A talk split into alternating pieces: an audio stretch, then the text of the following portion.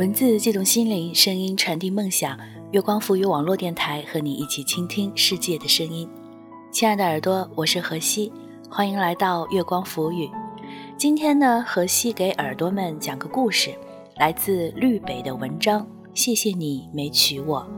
耳朵们可以在新浪微博关注“月光赋予网络电台”，第一时间听到我们的最新节目。微信关注“城里月光”，独家微信彩蛋为你带来不一样的精彩。登录官网三 w 点 i m o o n f m 点 com，聆听我们更多节目内容。如果有你喜欢的节目呢，也欢迎耳朵们点赞、留言、打赏。你也可以关注我的新浪微博“河西 L E E”。几何的河，夕阳的夕，来和我分享你的心情。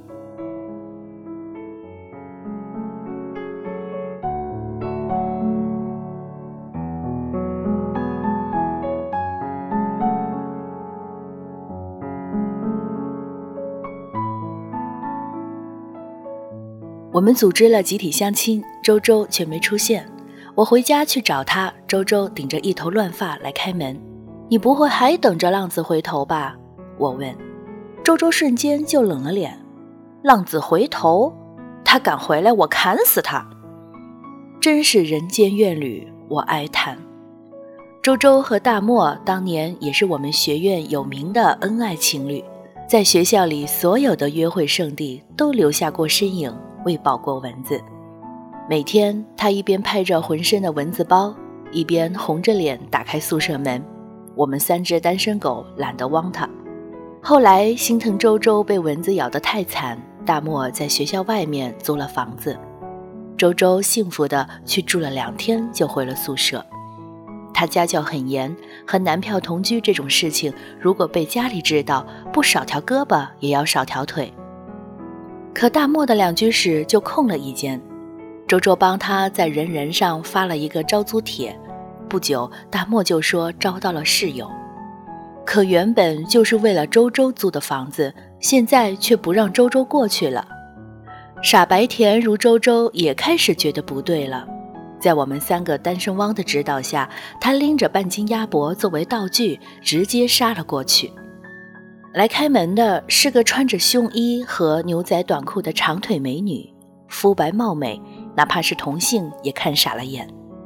周周一时反应不过来，大漠也许是突然来了第六感，开门来看，就看见自家小白兔傻了似的站在门口。他快步过来，把周周抱住，连声问：“怎么了？”大漠看向大长腿的眼神是清清楚楚的厌恶。他扭头，语气就变了：“你怎么又穿成这样？”大长腿摊手，扭头就走。周周看见他走到阳台上去练瑜伽，对大漠态度也不算好。大漠带着周周进了自己的卧室，周周忍不住扔了他一脸鸭脖子。大漠这才垂头丧气地说清楚了缘由。大长腿来看房那天只有小豆在，小豆是大漠的表弟，在附近上职业学校，正巧是来借钱的。有人来租房子，收了三个月的租金就跑了。事后，小豆请周周吃烧烤，嫂子长嫂子短的请罪，这事儿就算过去了。可大长腿还在，问题也就开始接连不断的发生。周周哭了几次，大长腿带人回去过夜，不关好门啦。站着洗手间不出来了，用大漠的刮胡刀刮腋毛啦，随随便便就进大漠的房间借东西呀。一开始周周是被气哭了，可后来就是害怕。阿绿怎么办呢？我觉得大漠不讨厌他了。我问发生了什么，他又不说，直到大漠真的和周周提出了分手。大漠说他其实很讨厌大长腿。可是时间长了，却觉得她可怜。一个小姑娘自己在外面闯，无依无靠的，只能故作冷漠来保护自己。人却又天真又坦诚，不懂人情世故。周周又哭了，被恶心的。大四的尾巴上，最被看好的这对分手了。毕了业，周周回了北城，在家人的安排下，找了个称心如意的工作。并且开始相亲，大漠就是这个时候再次出现的。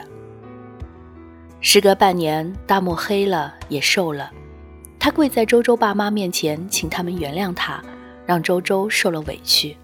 周周躲在房间里，捂着嘴呜呜哭。一个月后，在大漠汹涌的攻势下，缴械投降。下着雪，他拎着必胜客在他公司楼下等了一天。周周本来已经坐了同事的车走掉了，可不知道为什么，突然想起来上学那会儿，每天大漠站在宿舍楼楼下等他一起去吃饭的好日子。他掉头回去，大漠都冻僵了。必胜客也是，看见他，大漠傻兮兮的笑，一脸心满意足。周周当时就心软了，那是疼了他整整三年的大漠，他总是不忍心为难他的。大漠请了所有周周的朋友、同事吃饭，感谢他们照顾周周。听说了这件事情以后，我们宿舍的单身王二号远在异国，还给他打了电话，以亲友之名拷问大漠。大漠说：“大长腿跟他去辅国毕业旅行，玩疯了，当着大漠的面就又罚酒又与他人接吻。他不谙人情世故，天真坦诚是可爱的，可发作起来也让人无法忍受。他想周周了，永远为他着想，温情体贴。单身汪二号跟我汇报的时候还忧心忡忡，他说：‘阿绿，我觉得大漠和周周还得散。’”我生怕他乌鸦嘴再说出什么，不由分说的挂了电话。复合后，周周每天幸福的发光，刚刚毕业回家时的那种失魂落魄再也没有出现过。大漠在北城考了公务员，周周是事业编，两人都稳定下来，就开始谈婚论嫁。大漠的父母来北城提亲，他妈妈拉着周周的手，高兴的不行。还给周周带了一个特别贵的翡翠镯子做见面礼，我们都为周周高兴。周周月经不准，婚前去做检查，诊断结果却是多囊卵巢。那个医生叮嘱周周一定要按时吃药复诊。生殖健康中心排着一大溜求子心切的夫妻，好多都是因为这个病。周周一边抹眼泪，一边抽抽噎噎跟大漠说。大漠拍着他的肩膀安慰他：“周周没事儿，哪怕万一你不能生宝宝，你就是我的宝宝，我们就两个人过一辈子。”知情好友纷纷为大漠点赞，毕竟这种决心并不是谁都能有的。周周满心欢喜的备嫁，却接到了大漠妈妈的电话，她哭着请周周放过大漠。她说：“不能生孩子算什么女人呐？”我们大漠是独苗啊，你放过他。之前看着温柔优雅的姿态，通通没了。可让周周更心寒的是大漠的反应，他默认了他妈的话。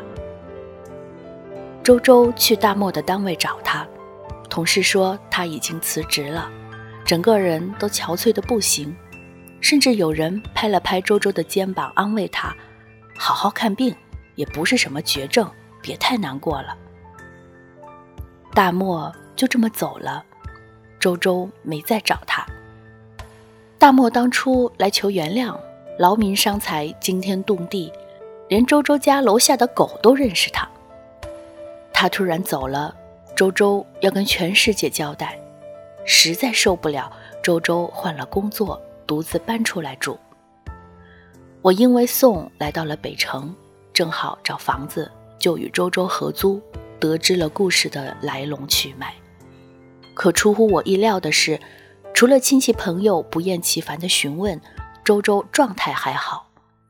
他又开始积极的相亲、出游、认识新的朋友，甚至报了个游泳班，每周末都准时去学游泳。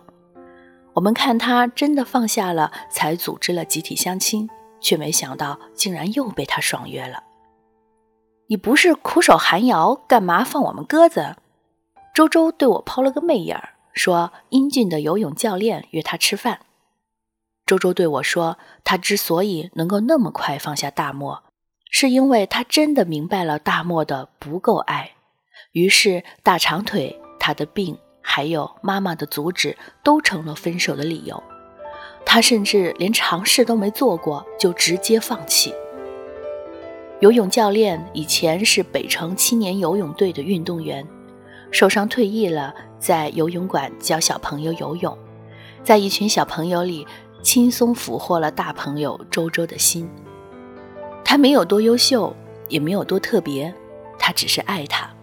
他陪着他去看医生，每天电话叫他起床测基础体温，细心温柔地打破了所有人的欲言又止。医生说周周年轻又不严重，坚持治疗已经好了很多。如果他们愿意，明年就可以准备要一个宝宝。后来周周嫁人，我们三只单身汪跑去给她当伴娘。她背着新郎，小气巴拉的给大漠发了个短信，说：“谢谢你没娶我。”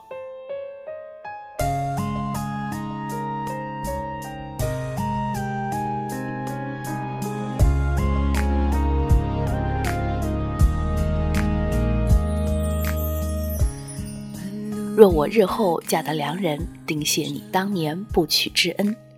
这么俏皮的一句话，抹去了爱情中那一点点的悲戚，反而显得特别洒脱。其实回过头来看，当年他不娶你，也没有什么值得伤心的，说不定未来会遇到一个比他更好的呢。所以，不放弃追寻爱情的勇气，相信真爱的存在，日后必定会遇见良人。耳朵们喜欢今天的这个故事吗？如果喜欢的话，欢迎点赞、留言、打赏哦。如果想听到更多我们的精彩节目，可以登录我们的官网三 w 点 i m o o n f m 点 com，新浪微博关注月光浮语网络电台，第一时间听到我们的最新节目。微信关注城里月光，独家微信彩蛋，为你带来不一样的精彩。你也可以关注我的新浪微博河西 L E E 几何的河夕阳的西，我是河西，期待与你下一次的相遇，再见。